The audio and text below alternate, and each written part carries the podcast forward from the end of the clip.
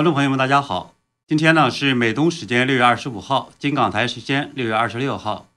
欢迎收看我们的节目，我是秦鹏。大家好，我是陶明 Iris。我们首先看到今天的两件非常重要的新闻。首先是看到遭遇新疆棉抵制事件之后，耐克在六月二十五日是发布了业绩，让市场大吃一惊，股票更是在一日之间上涨了百分之十五。不过，耐克的总裁 CEO 说的一句话却两头不讨好，让中国和海外都有人喊出了抵制耐克。我们来看看到底是怎么回事。那在病毒的溯源方面呢，又有了一些新的进展。英国的最新研究发现，首例病例出在中国出现在2019年的十月到十一月中旬，最可能的时间是2019年十一月十七号出现，然后是在一月份传遍世界。然而，这个时间居然和此前媒体报道的中国政府内部的记录一致，这是巧合还是天意？是的，那我们今天就来聊聊这两则新闻。那么在这里呢，也提醒大家，喜欢我们的节目的可以转发、点赞以及与我们在评论中互动。首先，我们看到六月二十五号，全球著名的运动服装品牌 Nike 耐克集团是发布了二零二一年的财年第四季度的以及全年的业绩报告。耐克的业务全面呢是好于瘟疫之前的，而中国的市场业绩也有大幅提升，这也看得出来，此前中共对耐克的抵制并没有对耐克造成多大的影响。财报也显示，截至五月三十一日，耐克全球第四财季的收入由上一个财季的同季。六十三点一亿美元，大涨了百分之九十六，至一百二十三点四亿美元，远超于市场预计的一百一十亿美元。而净利润呢，也从负七点九亿美元增长了百分之两百九十一，一直到了一十五点一亿美元。而这整年的收入同比增长更是差不多百分之二十，达到了近四百五十亿美元，净利润也是增长了百分之一百二十六，达到了五十七亿美元。那么目前看到 Nike 的业绩水平已经超过了以前同期的水平，那可谓是非常大的增长。在中国市场的表现呢，也超出过预期。集团在大中华区的业绩实现了连续七年的两位数的增长。二零二一年财年，大中华区的销售收入是八十二点九亿美元，也就是大约人民币五百三十亿美元人民币。那么较上一财年呢，同比增长百分之二十四。那考虑到汇率的影响，增长了百分之十九。我们也看到，受到这一远超市场预期的业绩影响，耐克的股票也是在今天应声大涨。到收盘前呢，股价是达到了一百五十三美元，比前一天是暴涨了差不多百分之十五，是非常大的飞跃。而《华尔街日报》的报道呢也非常有意思，它的题目英文是 “Nike gets along fine without China for now”。他说呢，耐克在没有中国的情况下过得也不错。但是呢，是截至目前。对，我们知道呢，在今年的三月份，欧盟二十七国、美国、英国和加拿大联合发起了针对中国在建立新疆集中营、迫害维族等少数民族的这方面的制裁。而中共方面呢，则以 H&M、耐克、阿迪达斯和优衣库等品牌抵制新疆雪莉棉为借口，对耐克等发起了抵制。那么，按照美国投资机构。晨星公司的报告显示，是在四月份的时候，耐克的天猫旗舰店的销售额相比去年同期下降了百分之五十九。然而，从现在的这个财报看，二零二一年第四财季，耐克的大中华区依然比上一财年同期增长了百分之十七。那么从这一点上看，的确呢，前一阵子对耐克的所谓中国式打压、中国式抵制呢，就像一阵风一样，呃，刮过去了，其实也就刮过去了。我这一句话形容很贴切，就像一拳打在了棉花上。那实际上呢，对耐克呢，没有形成太大的打击。我们也看到，六月一日到六月二十日，耐克甚至是位列天猫运动户外品牌销售金额排行榜的。第一名，那耐克的首席财务官 Matt Friend 他也对媒体说呢，财这个整个的集团四月份的业绩受到了中国市场动态的影响，但公司调整了运营的策略，暂停了营销活动，还有产品的发布，而业绩在五月是迎来了复苏，改善到了个位数下降，六月份的日业绩是持续的改善，到现在零售水平是已经接近于去年同期的水平了。也就是说呢，这一轮的抵制基本上也就持续了不到两个月。其实当时我觉得我们就看出来了，因为一方面我们知道呢，是在三月二十六号那时候刚刚开始抵制，耐克在没有被下架的电商平台的销量是是只增不减，甚至呢被秒抢。H&M 呢店里边也有人不少人这种排队，而三月二十六号覆盖覆盖呢天猫、淘宝、京东等这种所有电商平台的秒杀的 APP 巨好抢，在当天晚上八点开通一款是耐克的女鞋的抢购活动，在开场之前就有三十三点七万人预约，最后一分钟就突然暴增了一万多人，到时抢购的时间呢，所有这个店里边的几乎所有这些产品都是在一秒钟之内售光。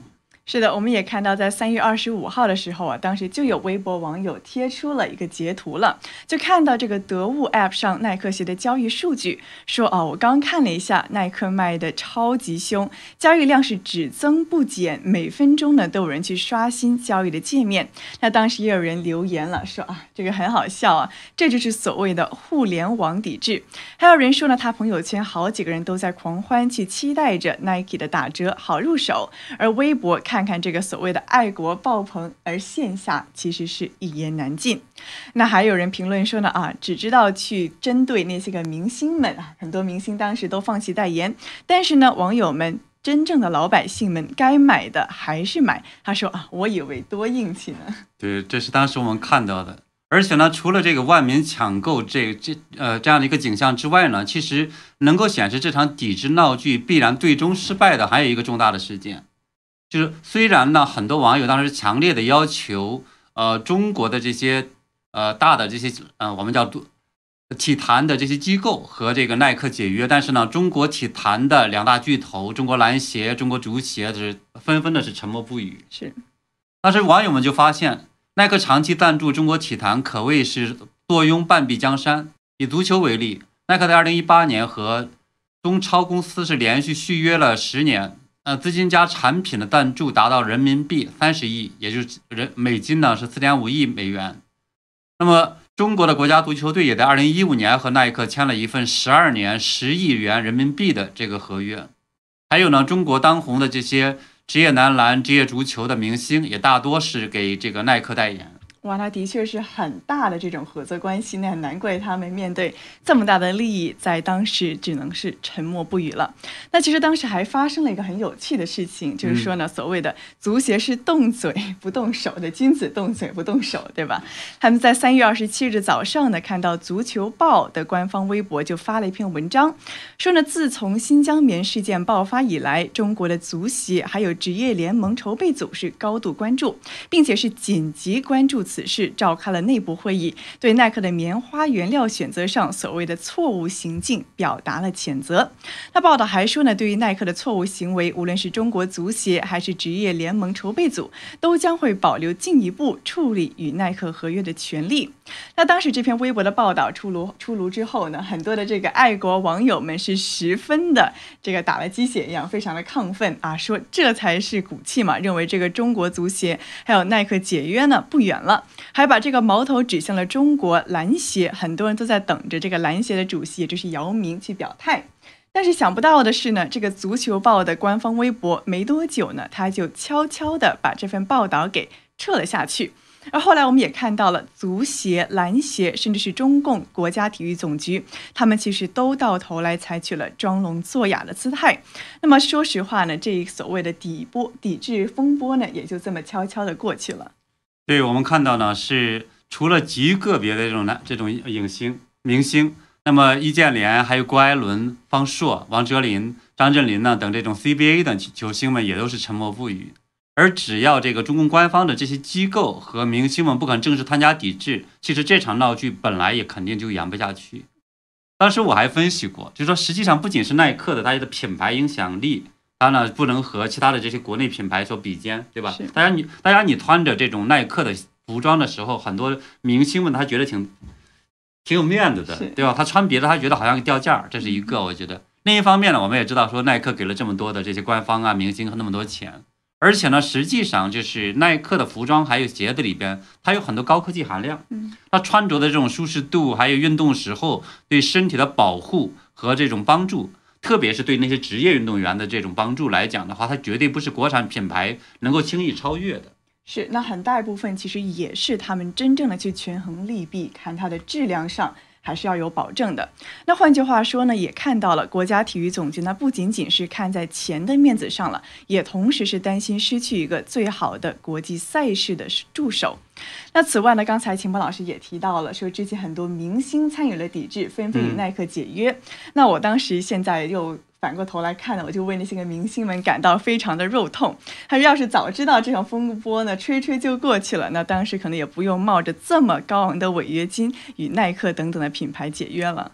对，所以我觉得这个是不行？那很多明星的话，下一次的时候长点教训。是的。那我们看到呢，实际上这个除了钱和这种体育的帮助之外呢，那么耐克、还阿迪达斯等等这些国际大品牌呢，还掌握着很多这种体育资源。比如他是能够帮助他们安排这种呃热身赛呀，还有其他的很多这种体育资源，所以这一点上实际上国内的厂商也是不具有的。是的，那其实当时我们也看到了很多闹剧的发生啊，因为这个所谓的抵制风波，包括中超各个俱乐部的备战训练团片中呢，是一些备战训练团他们的图片中呢是看到一些个球衣啊，他们这些队员穿的球衣上的所谓的耐克的这个很标志性的钩子的这个标志呢是要被遮挡住的，包括当时我还记得国内有这个综艺。当时呢，大家都是穿着这个阿迪达斯的球衣。那后来呢，非常好笑，他就把这个图片呢用那个镜像反转过来了，就把那个英文字母反过来拼，就必须要把这个阿阿迪达斯把那个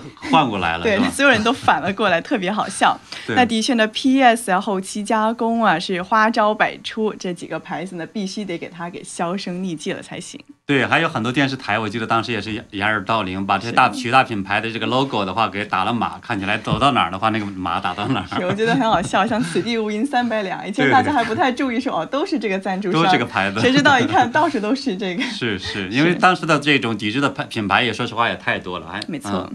另外呢，所以整体来看，那么我们从现在的业绩啊，从还有其他的一些现象来看呢，就说虽然这种抵制事件对这些品牌其实造成了一定的影响，也许在以后还会有一定的后续的影响。没错啊，但是呢，整体来看的话，这个抵制潮基本上我觉得就算过去了。那么耐克自己也估计呢，是在未来的几年，在中国的增长率会保持在百分之十五左右。是的，那但是也看到呢，虽然说耐克的业绩可能让一些个小粉红们这个玻璃心碎了一地，但是呢，今天这个耐克它的总裁呢，还是闹了一个小故事吧，让大部分的一些个网友啊，包括海外还有中国大陆的都有，其实呢都不是特别买他的账。看到在今天发布了财报之后呢，与分析师还有记者的电话会议上，耐克的首席首席的执行官叫做约翰多纳霍，他在回答有关中国品牌竞竞争的问题的时候，就说呢，耐克是一个属于中国的、为中国服务的品牌。那这就让很多网友都不满意了。那包括当然了，两边吃力都是两边里外都不讨好。那包括有些朋友呢，在英文这边，在国外这边的 BBC 报道下面就评论说，他说我认为这个品牌应该是为运动而生，为运动而存在的。那还有人说呢，啊，这么大的一个耐克。但是却支持一个有巨大人权问题，还给世界带来了新冠病毒的独裁政权，他将再也不买耐克的产品了。那还有人评论呢，说这让人非常惊讶，他不要再会买耐克了。还有人说呢，当然，耐克是一个中国所有、为中国而存在的品牌了。这是因为他们想要保持他们的血汗工厂获得的低廉的劳动力。现在是时候让你抛弃这个品牌的时候了。那可以看到，国外的网友对 CEO 的这番话是非常的不买账。对，在中国大陆，我看到很多的。人呢，就是一方面对呃这样的优秀的财报呢表示无奈，但也有极少数人对呃 CEO 的话呢表示这种欢呼，还有人顺势也是表示说得抵制他 啊。比如有的网友就说呢，因为事发时领导说了不能抵制耐克啊，但他意思是说没办法就这样了。还有的网友讲呢，说是国家不封耐克，为什么人民群众不可以买？有想买的就买，这种事情为什么国家不带头封了耐克？为啥？让这个老百姓冲在前面不买耐克，当老百姓是清朝的义和团吗？还有个叫王里呃百里奚之呃五张羊皮的说耻辱，新华社官媒对此屁都不放。是的，这非常的可以说有趣，也让人啼笑皆非了。那当然了，有些个网友呢，可能看起来还是有点像这个疑似小粉红了。他们有的就说呢，哦，如果不是中国对耐克的抵制的话，耐克的 CEO 可能本身也不可能改口吧。对，所以呢，他下边也有人在讲说，那得抵制他。但是呢，我看好像真正响应的没有几个人。是，嗯，但当然整体来看，我我个人觉得呢，说是耐克 CEO 的这个话应该是自讨没趣。当然，我今天实际上还看到了一组数据，就是说耐克的中国市场的销售额虽然只占它全球的六分之一，但是从利润角度来看呢，实际上是占了半壁江山。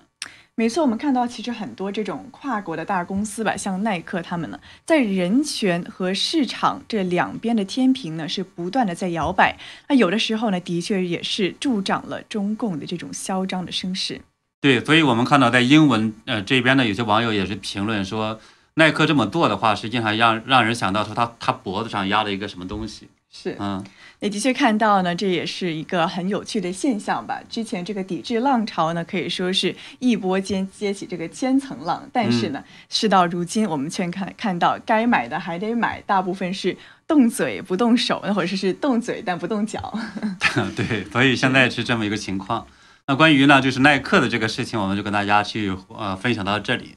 那我们也看到呢，是最新的这种病毒溯源是愈演愈烈。全世界呢都想搞清楚，说这个病毒到底是从哪儿来的？到底是实验室是这个生产的，还是说是来自于自然界？那昨天的一份最新的这种研究呢，同样的对于另一个问题提出了一个非常重要的线索，就是说真正的零号病人到底是什么时候出现的？没错，那我们今天呢，也来为大家探讨第二个话题，就是呢，看看揭开病毒谜团中除了地点之外的另一个要素，那就是时间。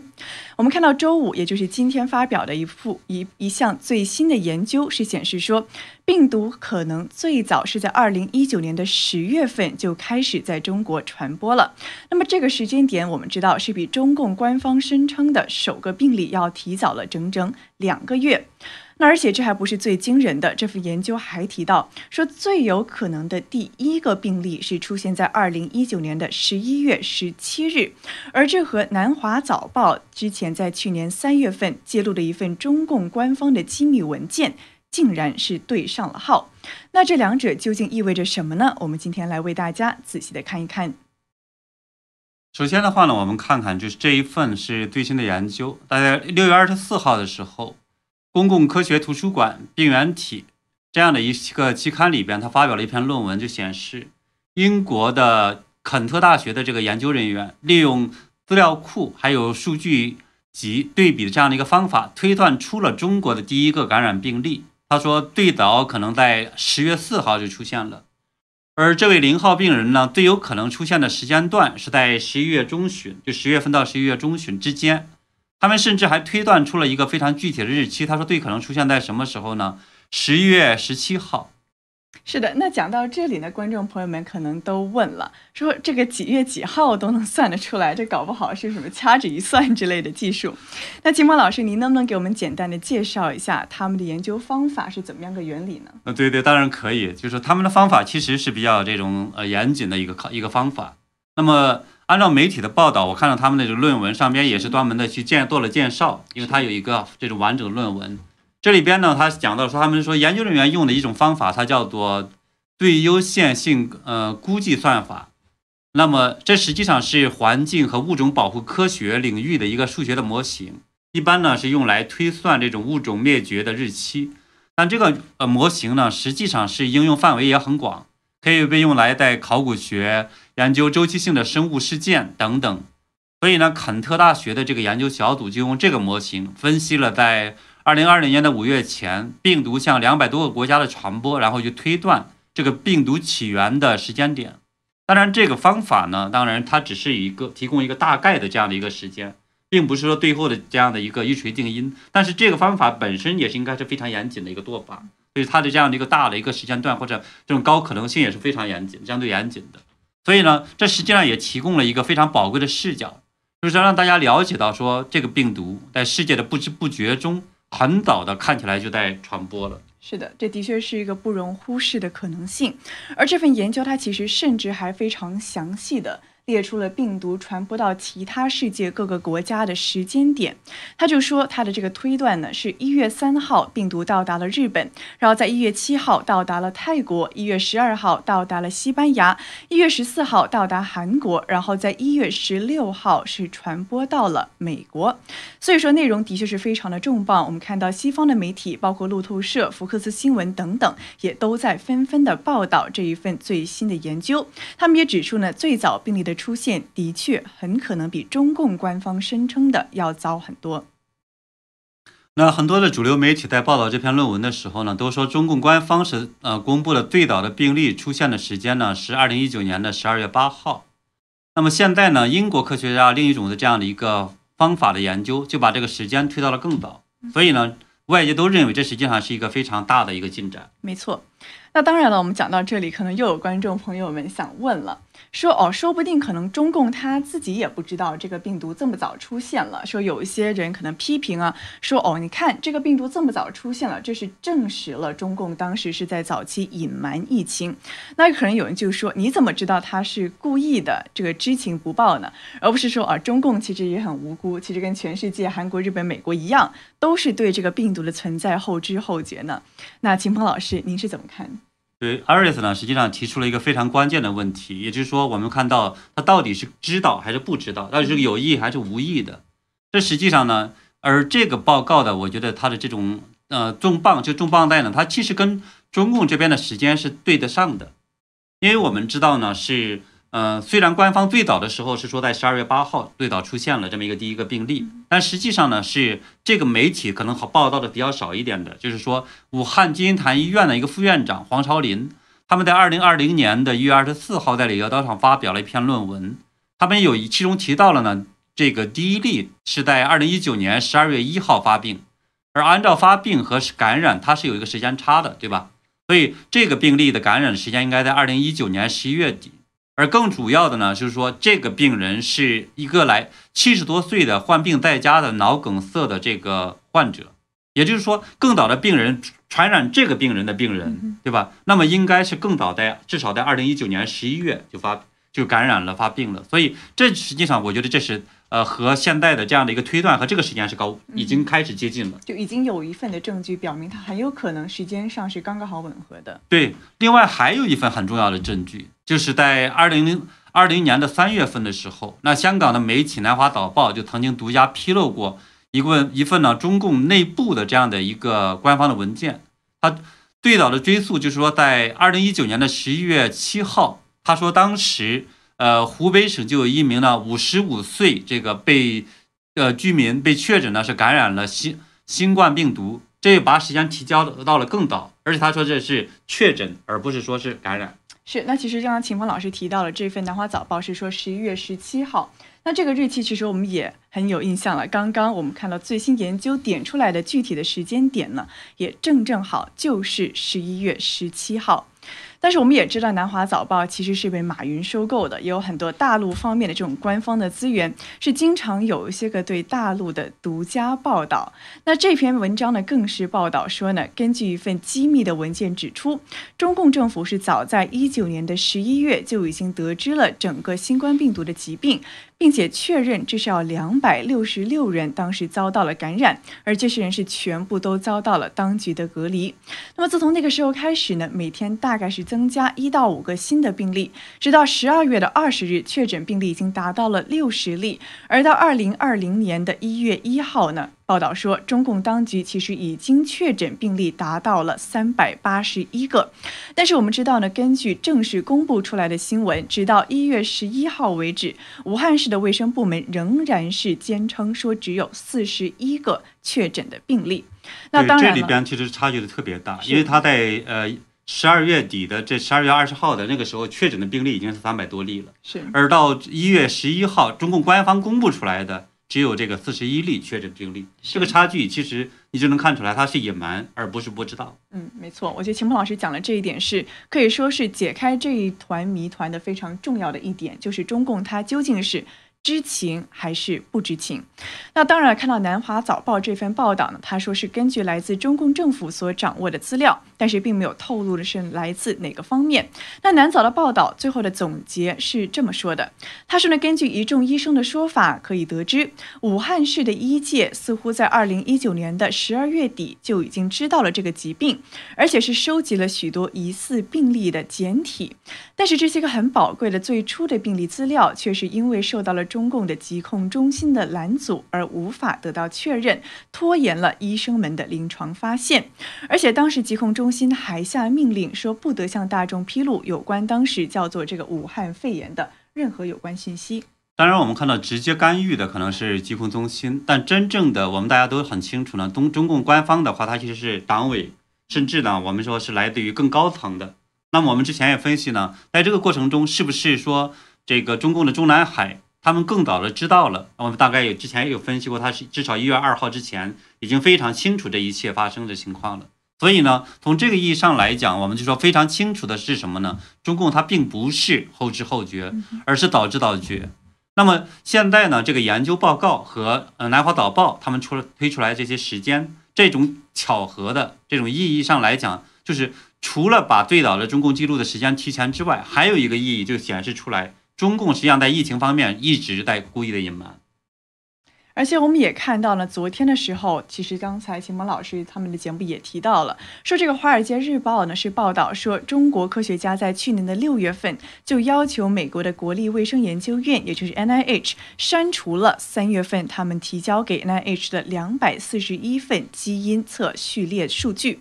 那我们当时也邀请到了瑞士的病毒学家董宇红博士去分析，说呢，他们提交的一些个病人是在二零二零年的一月到二月。检测的数据显示说呢，病毒是像这个爷爷辈儿的，就是和华南海鲜市场的这种孙子辈儿的这种是不一样的，是两边是根本就不是就是最原始的那个同一个的那个病毒。是，那这也显示出来呢，的确中共是在掩盖的。嗯，对，所以呢，这方面我们就看得出来呢，是中共在这个作用中到底会起了什么样的一些作用，对吧？在过程中，所以呢，当当然这方面呢，我们也继续会为大家去跟踪去报道。是的，那当然了，我们也看到，这的确呢，病毒溯源问题仍然在非常快速的推进着。那无论是这个地点，就是它到底是实验室跑出来的呢，还是说从某一个这个自然的源头传到人身上的呢？还是到今天我们看到最新抓住了公众焦点的？病毒的传播时间线的问题，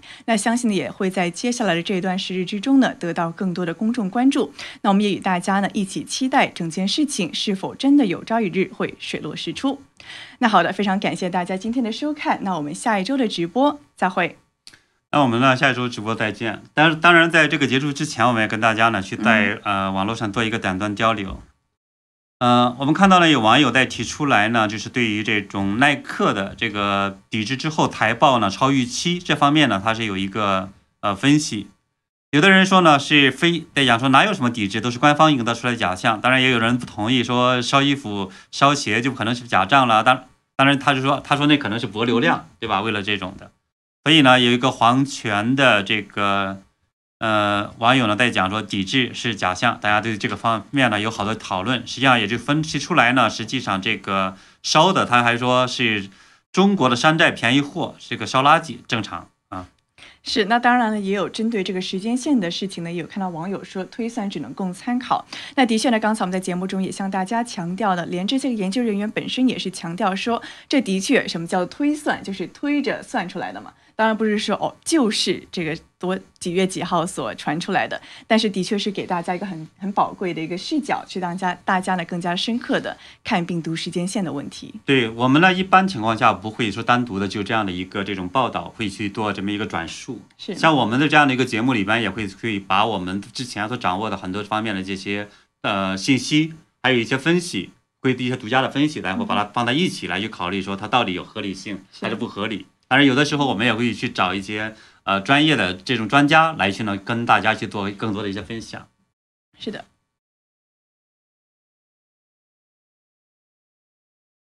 那我们看到呢，评论大概呢就主要有这些个非常关键的问题。那当然了，我们也邀请网友们呢在以后的节目中也多多的与我们互动。那好的，那我们今天的节目呢就到这里画上一个句号，我们下一周跟大家再见。那我们下周见，谢谢大家。